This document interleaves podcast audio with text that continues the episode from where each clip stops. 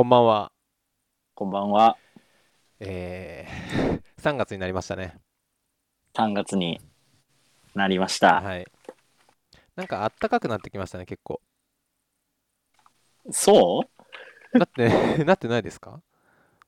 でも確かに、今日は昼あったかかったですね。確かに。ですよね。なんか春の香りが少しずつ香ってきてるような、そんな気が僕はしております。そうですね。1日なんで僕は映画見てきました。おう1日なんで。1日は映画を見る日なんですか、なんかファーストデーでちょっと安くなるじゃないですか。何の映画見たんですか劇場版白箱です。あ出た。ちょっと話題になってんのは存じ上げますアニメをアニメを作るアニメですね。どうでしたかいやー、よかったですね。よかった。よかったです。僕に、僕におすすめしてください。僕が見たくなるように。えっと、もともと白箱っていうのが、はい。あの、テレビアニメでして、はい。20全26話あれ ?24 話だったかなはい。2クールのアニメなんですよ。はい。で、何を知ってるかっていうと、あの、アニメ制作の現場に焦点を当てたお話で。で、え、見たことある？いや、ないです、僕。あ、そうなんだ。はい。で、あのーアニメのスタジオが、まあ、どういう風にこうアニメを作っていくかっていう。うん、オリジナルのアニメの企画というか、オリジナルのアニメで、まあいろんな人がアニメせアニメには関わってるけど、はい。主にそのスタジオで実際にこうアニメを作っていく、そのはい。過程、かん監督とか脚本とか、はい。まあ、絵コン絵コンテだったりとか、演出さ、あのーあと作画部門の原画とか、はい。動画とか、あと、描いた絵を色をつける仕上げとか、はい。うん、効果つけたりする、効果つけたり動かしたりする撮影とか、うん。いろんな人が出てくるわけですね。そうで声優も出てくるし、まあ、いろんなセクションの人がそれぞれ苦悩しながらアニメを作って人よ間ドラマ。そう人間ドラマです。なるほど。それって、ネットフリックスとか、アマゾンプライムとかにあります？あるんじゃないかなどうだろうあるのでは？今調べてますね。今調べてます。カタカタ。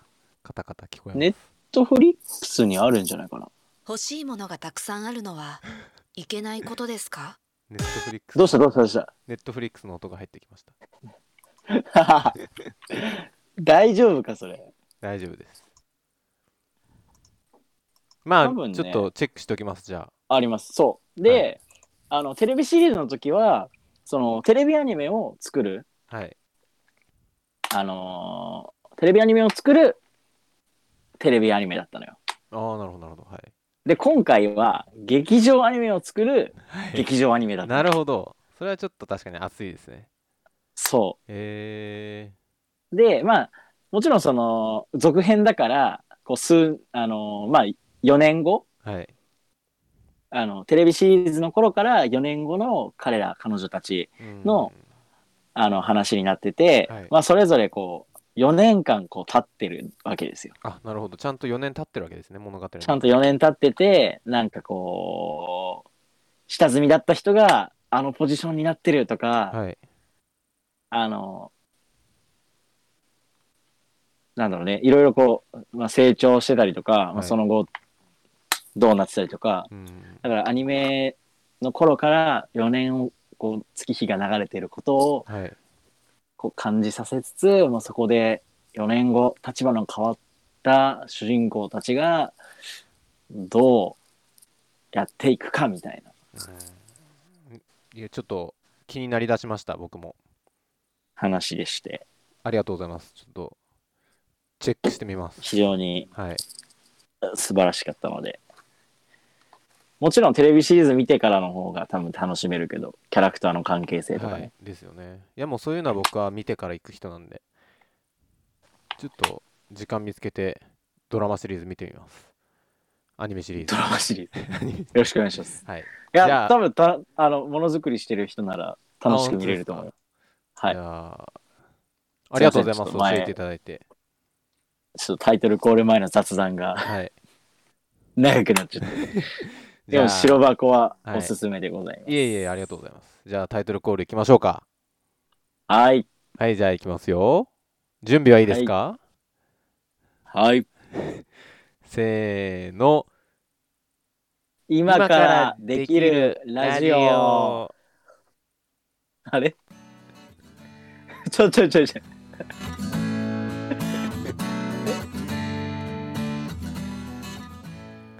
どうしました？どうしました？え、なんか俺しか言ってなくなかった？い。や僕言ってましたよ。あ、本当？はい。ちょっと声変え変えてました。あ、本当？はい。今からできるラジオって言ってました。なるほど、なるほど。ここんばんは。今からできるラジオ。パーソナリティのマウントの理解です。こんばんは。同じくパーソナリティのワッパです。この番組では日常の気になるニュースを取り上げて我々庶民が具体的に何ができるかを議論していくラジオらしいですです。はいですまあ、ラジオに、そういうラジオにしていきましょしていきましょう。はい。うでですねまあ早速早速。今回のトークテーマなんですけど、はい。ニュートリノっていう AI 歌声合成エンジンご存知ですか？はい。あ知ってますか？はい。最近知りました。最近ですよね本当にもう1週間前ぐらいにポンとこう発表されてちょっと話題になったっていうそうですね。聞いてみました？聞いたことあります？聞きました。聞きました？何人かね、こう、はい。自分がこうツイッターとかでフォローしてる、はい、あまあ、アアニソンとかの作曲家さんが結構面白がってうん。作っいじってみたみたいな感じでツイートしてて、はい、あれすごいですよね。いましたね。いや、すごかった、ね。すごいと思いませんでした？なんかこれまでのなんか、初音ミクとかのボーカロイドってちょっとやっぱりコンピューター感あったじゃないですかまだ。うんうん。でもこのいわゆるね、調はい。調教って言われることがね、はい。調教が必要って言われてあたんですよ。で、その、いろいろ調整することをさ、調教って言って、調教？うん、教ってどういう字ですか？教える？あ調教なるほど。調整って言いません？あれ、そうだっけ？わかんないです。調まあ、いずれにせよね、は い調整、調教が必要だったと。はい。で、あのー僕もちょっと実はいじってみました。ニュートリの。で、あのー歌声のライブラリが今、2人分入ってまして、そうニュートリ2ノ種類の声、声が選べる。はい。ニュートリノ、あの今、はい無償で公開されてるんですけど、その中に2種類の声が選べまして、東北はいキリタンっていうちょっと可愛い感じの女の子の声と、あと、歌子さんかな？歌子さんっていう、ちょっとこう、童謡とかに使えるような、こう伸びのある、伸びやかな声の2人が入ってます。で、はい。ちょっと僕、東北キリタンさんの方で、モーニング娘。のシャボン玉という曲を、はい。ボーカルだけちょっと作ってみたので、サビの。はい。ちょっと聞いていただけますか？はい。よじゃあ、いきますよ。ろしくお願いします。泣いて済むなら泣きやがれすべての恋はシャボン玉恋をするなら今の次はあんた名義の恋をしなシャボン玉どうすか？なんかこう、歌う前に、はい。んとか入ってんのが、はい。歌、なんか生歌っぽいな。生歌っぽい、なるほど。あ、それなんかは、人人が歌ってる感あるな。それは、あの、ニュートリノの AI による、あの成果ではなく、僕が入れました。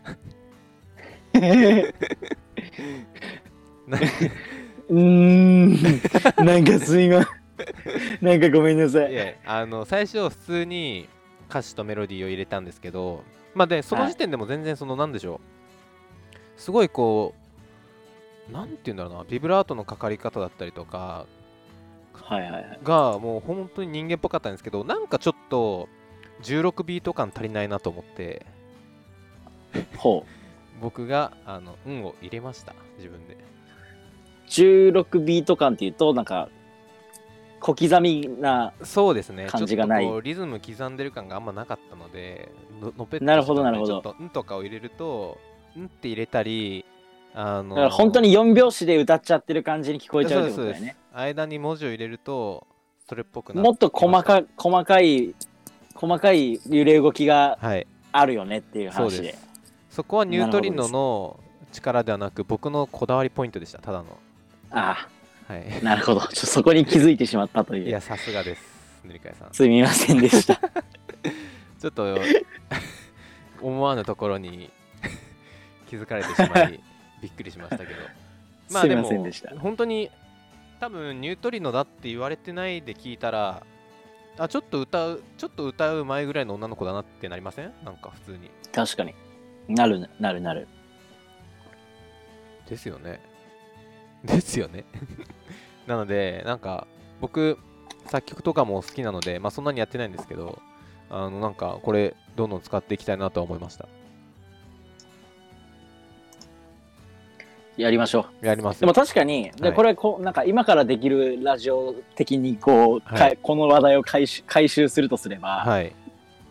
なんかよりねあのボーカロイドを使って、はい。ボーカロイド的なものはい。を使って、あのーだから自分で歌歌えないけど歌は作れるっていう人たちに対してのよりそのハードルが下がったというか、い。や本当にそうですよね。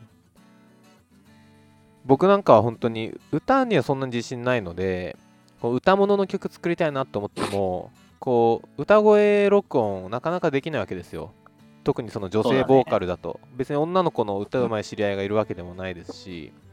うん、まあかといってボカロを使おうかなと思ったんですけどまあなんかこうまだなんかやっぱ人間の生歌の方がいいなって思ってたんですよこれまでうんうんただちょっとこれ聞いて、あこのニュートリノなら全然ありやなって思いました。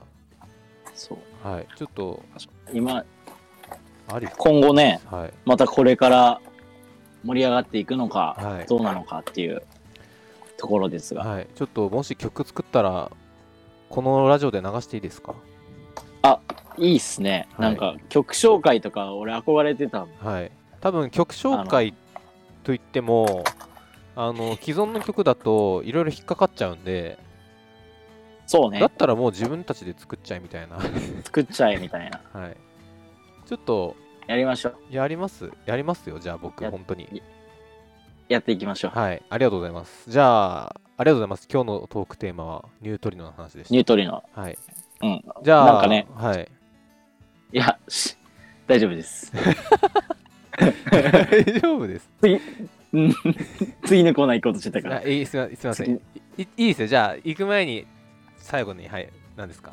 あいやいやいやなんかこうやってあのー技術系の話を取り上げていいなと思ったっていう、感想でしたちょっと締めようとしてたんで、それはもう言わなくていいやつです。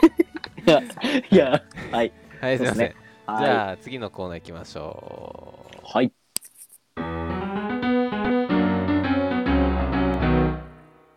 お便りのコーナーでございます。はいはい。まあ、お便り来てます。1個。おやっぱり。いやもう知ってるよ、あ知ってますか？絶対うん絶対知ってる覚えてます？あの方の名前。名前、はい。うん、レインボー練り物でしょ？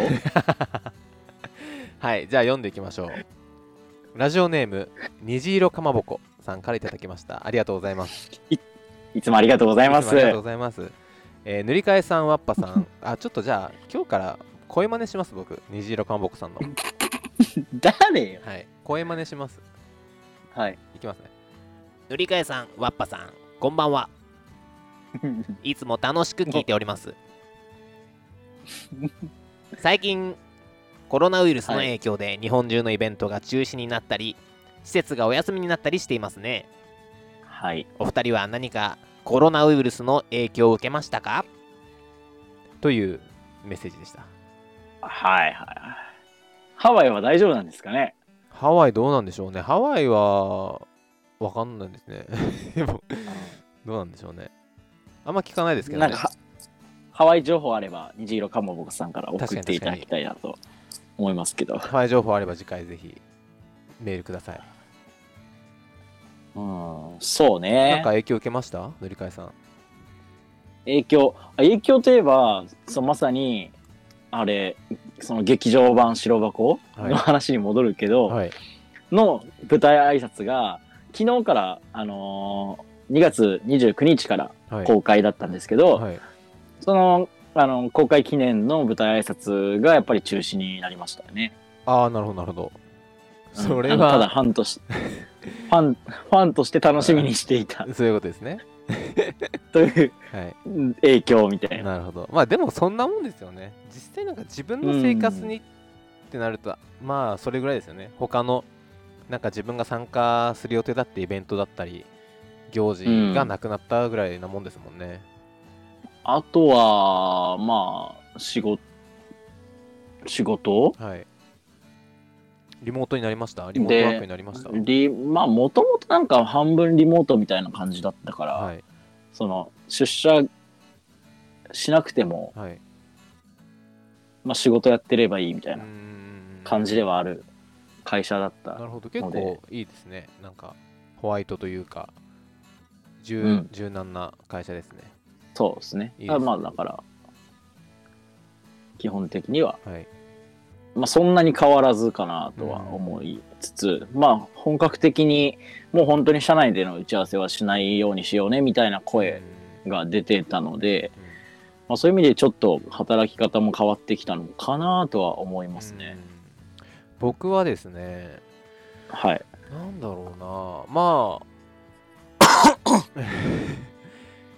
あのーすいません。僕の話ではないんですけど最近あのーはい。中高の時の友達がうちに遊びに来まして泊まりに来ましてあのーはい。まあ地方の方に普段住んでる友達なんですけどはい。東京にそのディズニーランドに遊びに来たんですよお、はいでディズニーランドに遊びに行くために東京に来てその日の朝に空港で東京の羽田空港でチケットを買ったとディズニーランド。のはい。でその日のだもうす本当に3時間後とかですよ。2時間後とか。昼に休園ディズニーランド休園のお知らせ。え、その日、もうやらなかったんだっけ？そうです。もうその日やんなかった。あち違います。すいません。その友達は次の日のチケットを買ったんですよ。ああ。で次の日から休園ってなったんでマジかっていうじゃあもう払い戻しだね。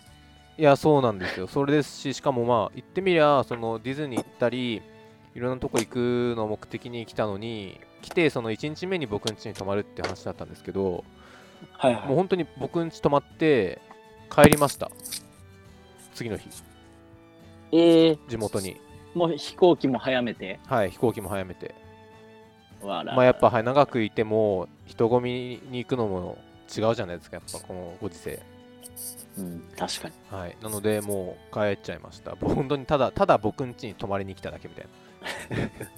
僕とご飯食べて僕ん家に泊まるだけみたいすごい、なはい。何万かけたんだろちょっとかわいそうですよねそれは。う。うん、確かに。っていうのはありましたね僕の周りでは。あはい。という感じで。あ。あとなんか、はい。あの、災い転じて、はいみたいな感じだとは思うんだけど、はい。なんか、この新型コロナウイルスが、はい。あの、まあ、はや、流行り始めて、はい。感染症広がるってなったことによって、はい。なんか結果として、こうテレワークだったりとか、はい。なんかそういうのが、まあ、すごいもう強制的にだけど、やらざるを得なくなったうんから、なんか、ぬるっとやられてた働き方改革、かっこ笑いみたいなものが、はい。一気に進んだなっていうのはうん、確かに確かに。思いました。確でも多分、これって、オリンピックに向けて、やっぱり都市都心の大企業とかって、はい。やっぱもうずっと言われてたわけじゃん。はい。あの、テレワークにしなさい、オフピーク通勤しようね、みたいな。はい。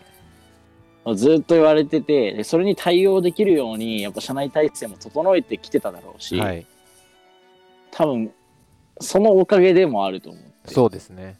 まあうん。今回の自粛ムードって結構まあ海外に向けたなんかけじめみたいなとこもあるじゃないですか。はいはいはい。なんかオリンピックもありますし、ちゃんと日う本んやるんやでみたいなのを示すために。結構大きい USJ も休園してますしいろんな大い。きいところはもう一旦閉めてちゃんと。コロナウイルス対策してますよってしてまんでっていうこう示しをつける感じもあるじゃないですか、確かに。こんだけやったんだから。はいこんだけやったんだからオリンピックやろうやみたいなまあうんどうなるのかわかんないですけどね、まあわかんないですけど。はい正直うんわかんない。まあでもそういうまあけじめつける的なのはすごい大事だと思いますやっぱり、う。うんん、とというという感儀式的はい。まあ引き続き、手洗い、うがいをそうですまさに、しっかりとしていきましょはい、マスク不足で、なんかねなかなか困ってると思いマスますけど。ク不足とか言ってる。うん。はい、なんか、咳とかくしゃみがない人は、うあんまマスク意味ないよみたいな。んはい情報もはい。ありますが、はい。まあ確かにそう、そうらしいですね。そうそうなんですね。違うっていうのかと思いました、いや、うん、なんかむしろ、やっぱ、咳とか出てくのを防ぐのには結構有効らしいんだけど、はい。なんか、咳とかくしゃみ出てない人がマスクはい。してもそんなに意味ないよっていやいう。塗り替えさん。ちょっと僕それには異を唱えますよどうぞ。あの確かに自分から自分がもしその自分に潜伏してたって場合に自分の唾が飛んだりしないためのマスクっていう意味ではそれはそうですなんですけど、もうもう一個意味がありましてマスクをしてることでその手でやっぱりその雑菌がついた手で鼻とか口を触んなくなるっていうなるほど。そっちもあるんですよ。マスクしてなかったら直接こう、なんかもう、ふとした時にふっとこう口、触ったりするじゃないですか。鼻触っちゃったりとか。そうです、なんか鼻ぐーんってやったりとか、鼻ほじったりとかするじゃないですか。はいそれが、はいやっぱその数が圧倒的に減るので、マスクしてると。なるほど。まあ、その、ま、鼻が痒くなってもマスク越しでやったりするじゃないですか。そういう意味では効果あるかもしいや、れない。めちゃくちゃあると思いますよ。もうやっぱ手が汚いんで、手とかが。もうそしたら、はい。なんか、マスクじゃなくてもいいよね、みたいな。なんですか、じゃいや、なんか、鼻、あ。はい。鼻多い気みたいな。いやもう 適当適当なこと言わないでください。適当なこと言わないでくださけど、まあ確かにマスい。ク。はい、マスクしていきましょう。あとまあ消毒も、まあ、その辺がね、はい。わかんないからね。まあ皆さん気をつけていきましょやれることをやっていきまう。しょう。はい、ありがとうございます。じゃあ次のコーナー、あ、えっと虹色かんぼこさんありがとうございました。ありがとうございましたありがとうございまし。た。いつも本当にありがとうございます。じゃあ次のコーナーいきますよ。はい。早速。えはい、なんでしょー、本日の SDGs う。来た。はい。来た。ちょっと前回は時間がなくてちょっと長すぎてね。はい、次回に回した分を今日やろうと思います。で、あの、よろしくお願いします。はい、お願いします。前々回ですかね、あの SDGs の目標1、貧困をなくそうについて、まあ、概要をお話ししたんですけど、まあ今日は、まあ、あんまり長く話しても多分飽きてくるんで、サクッとどういった取り組みがされてるのか、その貧困をなくそうに関して、はい。軽くね、さらっていこうと思います。よろしくお願いします。はい、お願いします。で、あの、まあ、いろんな情報あるんですけど、あのー貧困をなくそうの取り組みというよりは、じゃあ、なんか現状、その貧困関係の現状をちょっとさらっていきますね。よろしくお願いします。はい。で、今日僕があの参考にしたのは、落合陽一さんの2030年の世界地図帳という本です。メディアアーティスト、そうですねメディアアーティスト大学の教授研研究者のはい落合さんですね。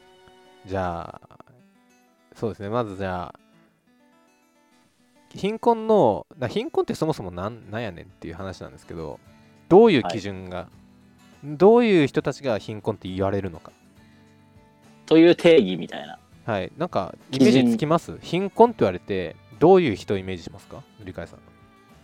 貧困。ちょっと台本見ずに。やっぱ、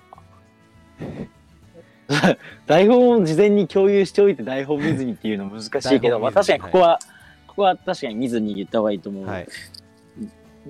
まあ、うん、貧困としてイメージするのは、やっぱ今日、今日食べるうんものにも困ってたりとか、あとは今日どこで寒さをしのぐかとか、はいはい。うん。うん、まあまさにでも衣食衣食住がはい、まず成立しない状況っていうのが一つ最低限のところでもあるけど多分現代的に考えるならう、んなんか健康で文化的な最低限度のうん生活が送れないうんその収入と支出のバランスになってしまっている状態のことを貧困っていうのかな。なるほどなるほど。まあおおむね合ってます。おおむね合ってます。あのーまあいろんな基準はあると思うんですけどまあ一つ世界銀行が定めてる基準を紹介しますとあのーそう そういうんですかね。いやいや、言わんと思うけど。日銀2015は年に日銀っていうから。はい、世銀。世界銀行。世2015年銀に世界銀行。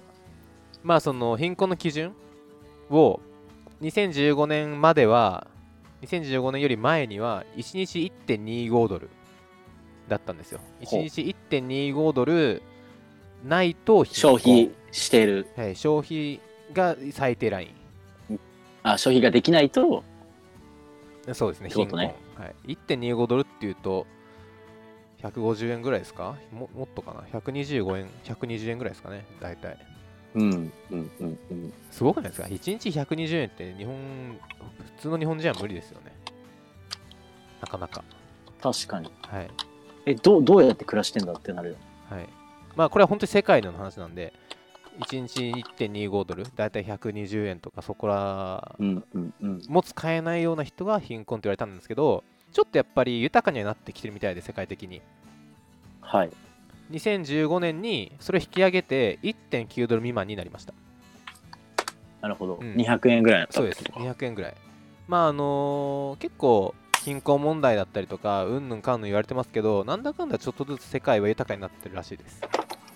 これ、豊かになったから200になったってこと？そうです。あのー平均的に、あなるほどあそうです、そうですよ。あの、これまで、やっぱり、やっぱりというか、これまで豊かじゃなかったので、まあ低かったんですよ、平均が。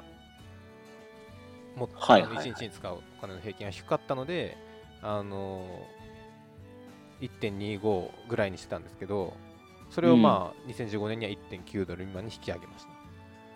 なぜなら、ななぜなら貧しい層でも200円ぐらいは払えるようになったからってことです。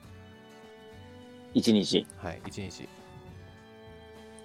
なるほど、ね。でも200円ですからね。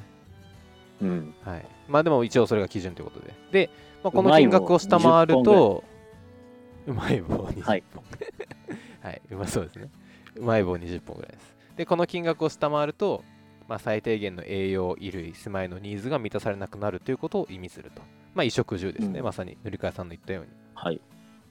という、まあちょっと数値的な一応基準もあるよという紹介です。はい。で、まあ、具体性があったからね、対応しやすい。まあどんどん喋っちゃいますけど、はい。どんどん喋っちゃうんですけど、なんかまあ貧困っていうと、なんかこう、今の貧しさっていうイメージが普通つくじゃないですか。そのそれこそああ、その今おか、今の財布の状はい況みたいな。今お金がなくて今住むとこに困ってたり今食べるものに困ってたりとかなんですけど、うんうんうんまあそれだけじゃなくて例えば今の収入が仮に少なくてもお給料の上昇が将来見込めたりとか転職することで、はいい、い条件で働けるような人は貧困とは言えないっていう見方もあるんですようん。逆にその改善される見込みがないこう環境での生活が強いられている場合は、あのまあ、ある程度食べていくことができても長い目で見て貧困というふうに見るとちょっと難しいですけどイメージつきます？長い目で見てはい。改善されない。はい、まあ例えば超例えばの話ですけどあのーはいまあ何らかの得意分野とか才能がある大学生が大学一にいる間はやっぱりこう学費払ったりとかで結構貧しい生活してるとバイト頑張ってだけど将来的にはその大学でね頑張った分いい企業に行けたりとかいいいいお仕事をしていいお給料もらえるようになるっていう未来が待ってる可能性が高いのでうん。その今結構カツカツの生活してる大学生は今はひ貧しいと言えるんですけど潜在的には貧困ではないと。長期的に見て。なるほど。はい。まあそういうイメージです。そういうイメージです。なのでなんか必ずしも貧困って言った時に今データを取って貧しい人がこうこれ SDGs って要するに2030年の目標ですから開発目標ですから確かに。2030年までになった時に果たして本当にその貧困の対象として救われるべきなのかどうかっていうのは結構長い目で見て考えないといけないっていうのがあるみたいですね、なるほど。はい。確かに。まあでもなんとなくわかりますよね僕たちも。理理解しました。はい。やっぱ若い世代だとそうなりがちじゃないですか。どうしても。かん完全に理解した。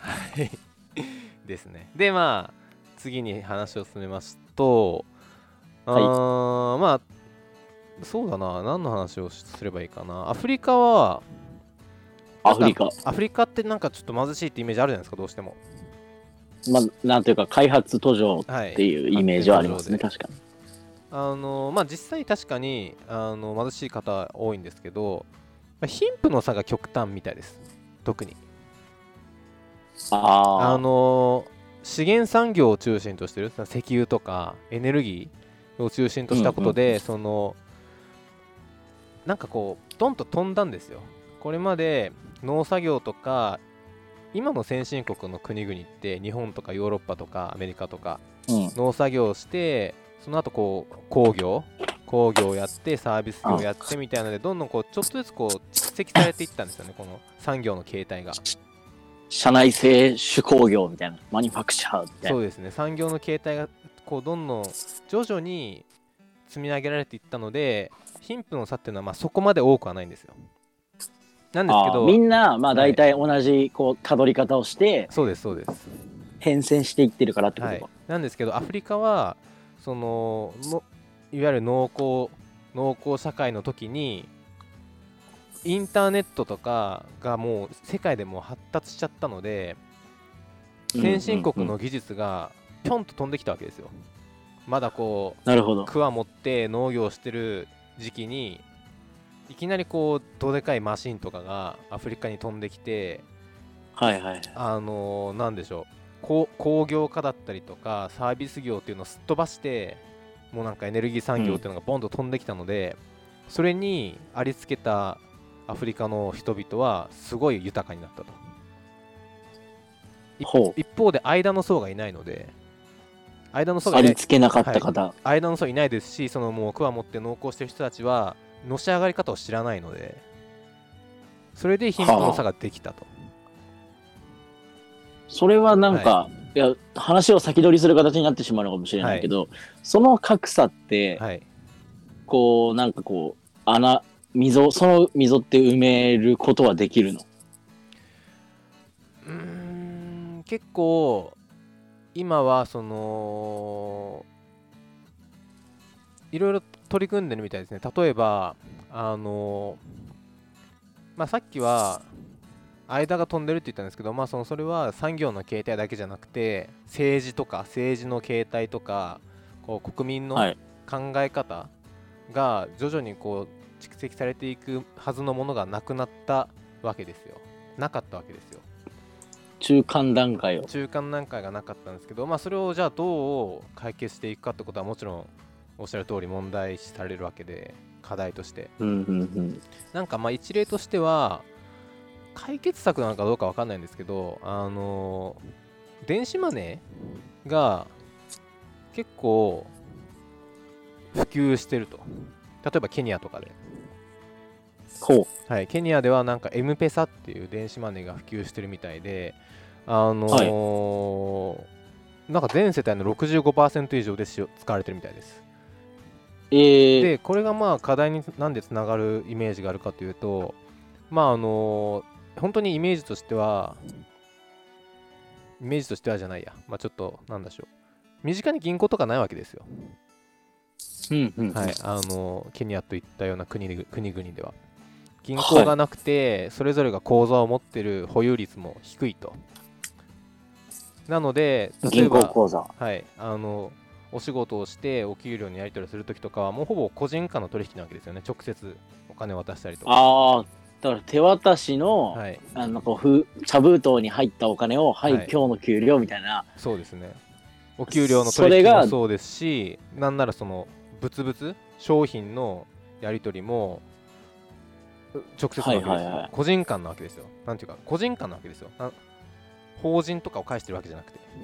はいはいはい。ははい。い、なのでその習慣があったので電子マネーが逆にこう普及しやすかったというかニーズが生まれたんですよ。今よく、うーん。なんでしょう。LINEPay とか PayPay で、あのー個人間やり取りちょっとしだしてるじゃないですか日本人も。はいはいはい、はい。飲み会行った時の立て替えあの割り勘を現金だと細かいお金になるので LINEPay とか PayPay で細かいお金までこう割り勘するだったりとか、うんはいはいはいはい。そういうのが日本人はこう、まあ、最近ちょっとずつ慣れてきてるんですけど逆にそのケニアとかいう国々ではもう個人間の取引が当たり前だったんでもうすっとこう電子マネーのあ電子マネーええやんってなったっていうはいはいはいはい。普段やってるあれがはい簡単にできるやんっつって。はいそうなんですよ。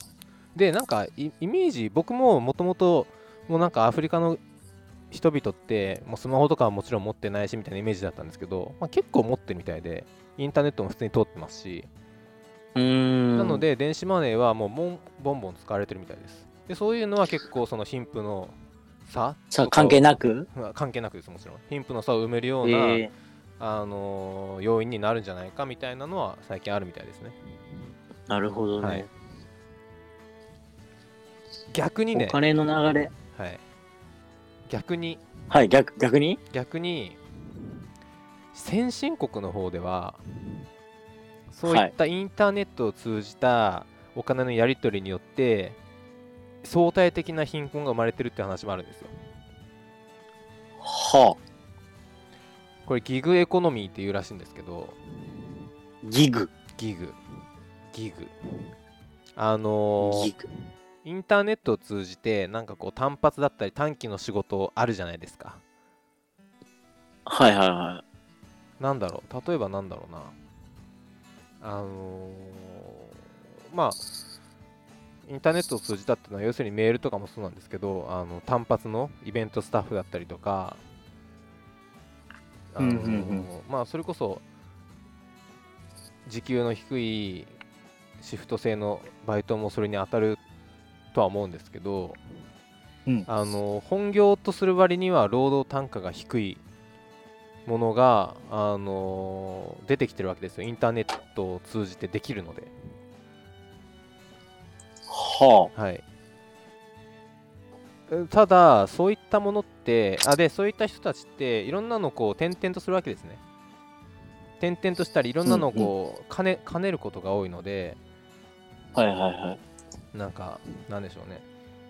インターネットを通じてそのイベントスタッフをポンと単発でやったりとかそういうのって業務経験が蓄積されないじゃないですか。単発のスタッフって。うん。毎回違うので、種類が。んなんか品出しとかってこと、はいそうです。品出しだったりとかはああ派遣とか？スタあのイベンイベント会場のなんか警備員だったりとかはいはいはいはいはい。あのー僕前やったことあるのはなんかこう船上パーティー船の上のパーティーのなんか、うん。なんだろうなあのスーツをガードマンみたいな。はいそ。そうですガードマンみたいなのとかスーツを受け取ってハンガーにかけて置いとくみたいな。あるあるんですよそういうの実際に。そういうのでこうなんとか食っていってるような人もまあいるんですね実際に。日本にも。うん。たくさん。もちろん。でそういった方々はやっぱりどうしても同じ業務経験が蓄積されなかったり人間関係があの広がりにくいはいはいはい。ってこともあるのでそういった方々がまあ相対的に貧困になっていくっていう意味でギグエコノミーというそういう環境が問題視されてるっていうのはあります。うーんはいなるほど。そうしこう将来的にその職業、あの、ギグエコノミーと呼ばれる働き方をはい、している人は、はい、その、将来的にこう、業務経験が蓄積されていって、キャリアアップするとか、はい、そういうのがしづらいから、そうですそうです。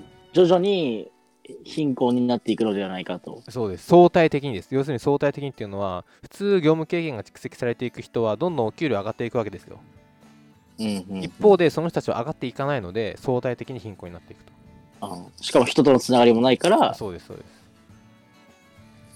うん、確かに。でしかもそういったお仕事の多くは将来テクノロジーで代替される可能性が高いんですよ単純作業とかが多いのでうん。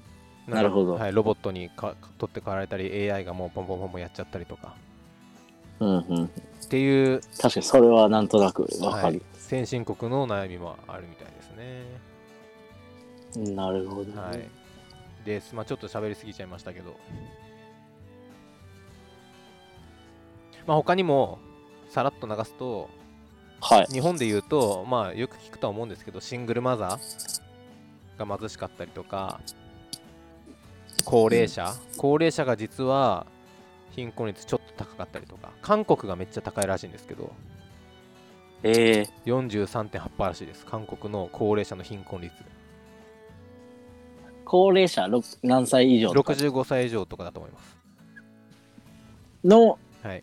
な人口の中でのそうです。貧困率ってことが。そうです。確かに半分近くが。はい。65歳以上の日本では66歳以上の貧困率が19%ぐらい。韓国でも、うん。まあ間違ってたらちょっと申し訳ないですけど多分60歳以上ぐらい。65歳以上の中うち43%が貧困っていう。結構やばいですよね、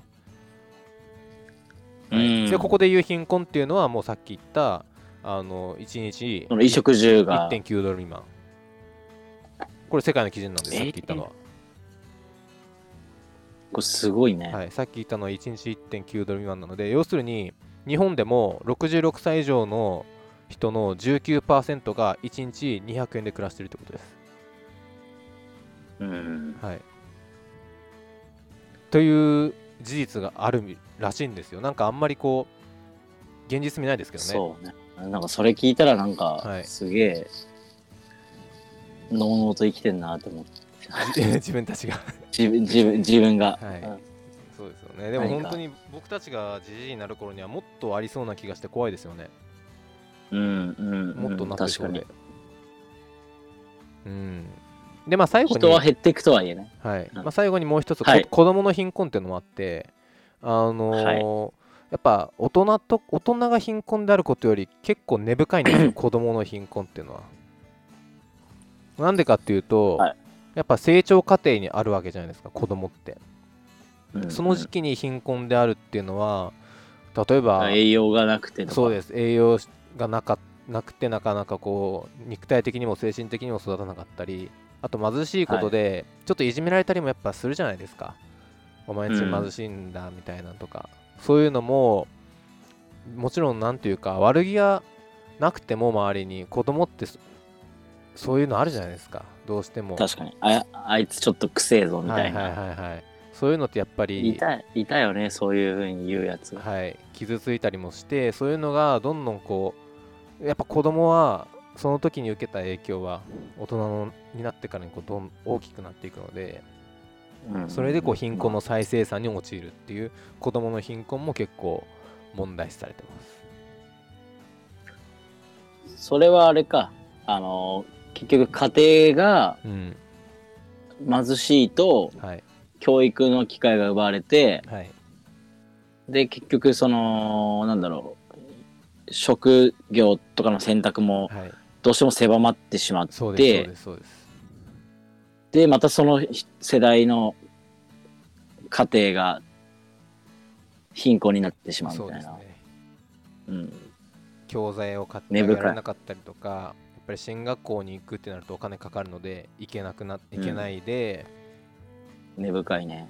そうなんですよこれが、ね、これが結構多分根深いうん。今の日本でも、うそうね。んここをこれに対してどういう具体的な取り組みをしているのかっていうのはちょっと次回に回しましょはい。うはい僕たちも調べてきます調べましょう。はいっていう感じで未来か、未来について考えましょう。まあちょっと暗くなっちゃいましたけどでもじ事実世の中の出来事なので今話したのは、はいちょっと重重くね受け止めて僕たちも何かしらね今からできることを探っていきましょういいきましょう。はいでは、はい。エンディングですエンディング。おなたのこれエンディングテーマですか？はい。どうでしたか？今回。いやあのー僕楽しかったです。あなんか、うん、なんか、あの、こうね、最初のニュートリノの話とかもできたし、はい。こう、まあ、とりあえず、なんだろう、SDGs の課題一つである貧困の、はい。今回はまあ取り組みというか状況とかね況の話知れたので、今現状を知れたのでよかったなとは、日ははい、私も思いました。はい、よかったです。ありがとうございます。はい。であのーちょっと次回次回かは分かんないんですけどその、はい。コロナの話の時に思ったのがちょっと最近そのコロナの影響で外に出れないとかあるじゃないですか。あんま外出するなとか、はいはいはい。リモートワークとか、はいはいはい。それで実はそのバーチャルリアリティ VR の技術が注目されてるんですよ若干。今、はい今。今だからこそ。はい今だからこそ。例えばテ KDDI レがクラスターっていう VR イベントサービスと提携してあのうんなんか VR イベント、VR 内でイベントを開いて実際に行かなくてもいいみたいなのを実施してたりとはいはいはかするので、じゃあそういう話も僕 VR は割と専門内なのでそうね。そういう話も前向きなニュースとしてね、はい、次回以降できたらなと思います良いと思います。はい。ではじゃあお便りもお待ちしておりますのでおしております。はい、今でき .radio.gmail.com imadeki.radio.gmail.com までお願いします。よろしくお願いします。はい、お願いします。では、本日は次回、もうん、よよろしくお願いしました。ろしくお願いしました。はい、じゃあ、また、また次回お会いしましょう、はい、さよなら。お会いしましょう。ありがとうございました。さよなら。